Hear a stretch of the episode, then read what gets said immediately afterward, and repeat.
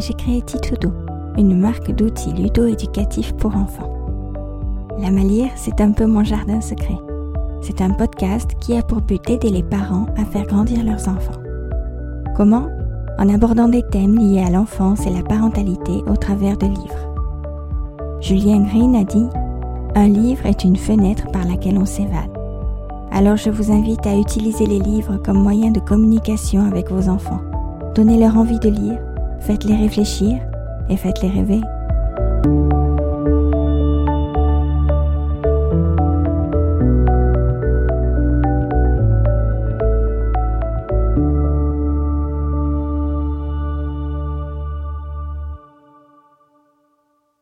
Bonjour et bienvenue dans le podcast La Malie. Je suis Karine, créatrice de la marque Titoudou, une gamme d'outils ludo-éducatifs pour enfants. Alors, quel est le rapport avec un podcast, me direz-vous? Eh bien, c'est justement pour cela que cet épisode existe. Pour vous présenter ce podcast, vous expliquer son origine et ce que vous y trouverez.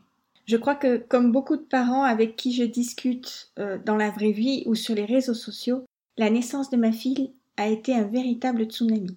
Pas dans le sens où elle a détruit tout sur son passage, mais plutôt dans le sens où plus rien n'était pareil après. J'ai choisi de réduire mon activité professionnelle.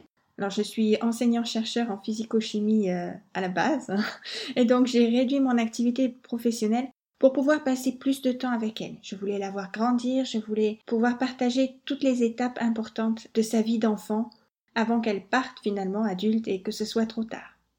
C'est à ce moment-là, vers ses deux ans, que j'ai aussi commencé à lui créer des jouets éducatifs, pratiques pour moi. Ces jouets sont devenus la base de ma marque Titoudou, mais ce n'est pas le sujet ici.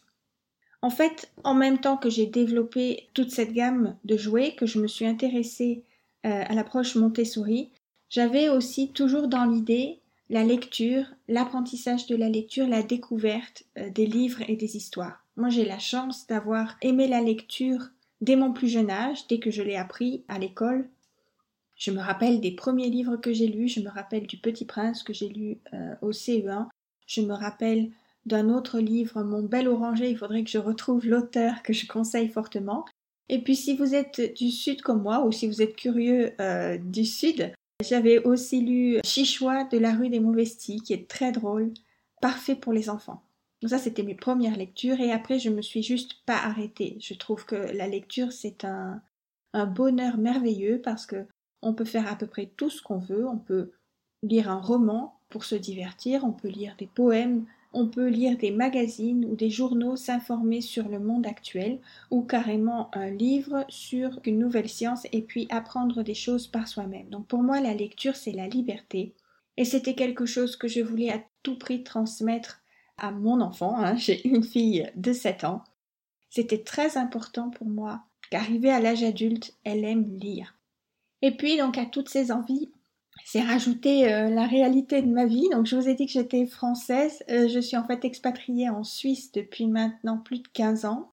Ma fille est née ici, elle est bilingue puisqu'elle parle euh, le dialecte suisse alémanique. Nous habitons en Suisse alémanique, ce qui fait qu'elle apprend à parler allemand en fait à l'école et pour l'instant à l'âge de 7 ans, elle ne parle officiellement toujours pas français à l'école, elle n'a pas de cours de français.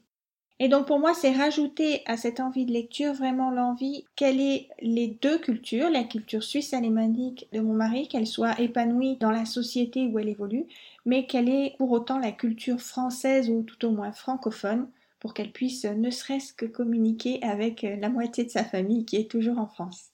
Avec cette idée-là, je me suis posé énormément de questions sur l'apprentissage du bilinguisme et surtout sur la lecture quand ma fille a commencé à vouloir lire des histoires en français. Je reviendrai euh, sur ce sujet dans les, prochains épisodes.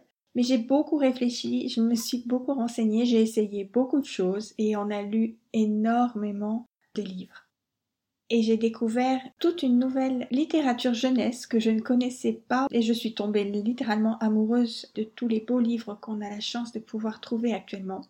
Et c'est ça que j'ai envie de vous partager en fait dans ce podcast. Parce que moi je me sers de livres avec ma fille pour aborder des thèmes d'éducation avec elle, pour la faire discuter ou la faire réfléchir sur certains thèmes.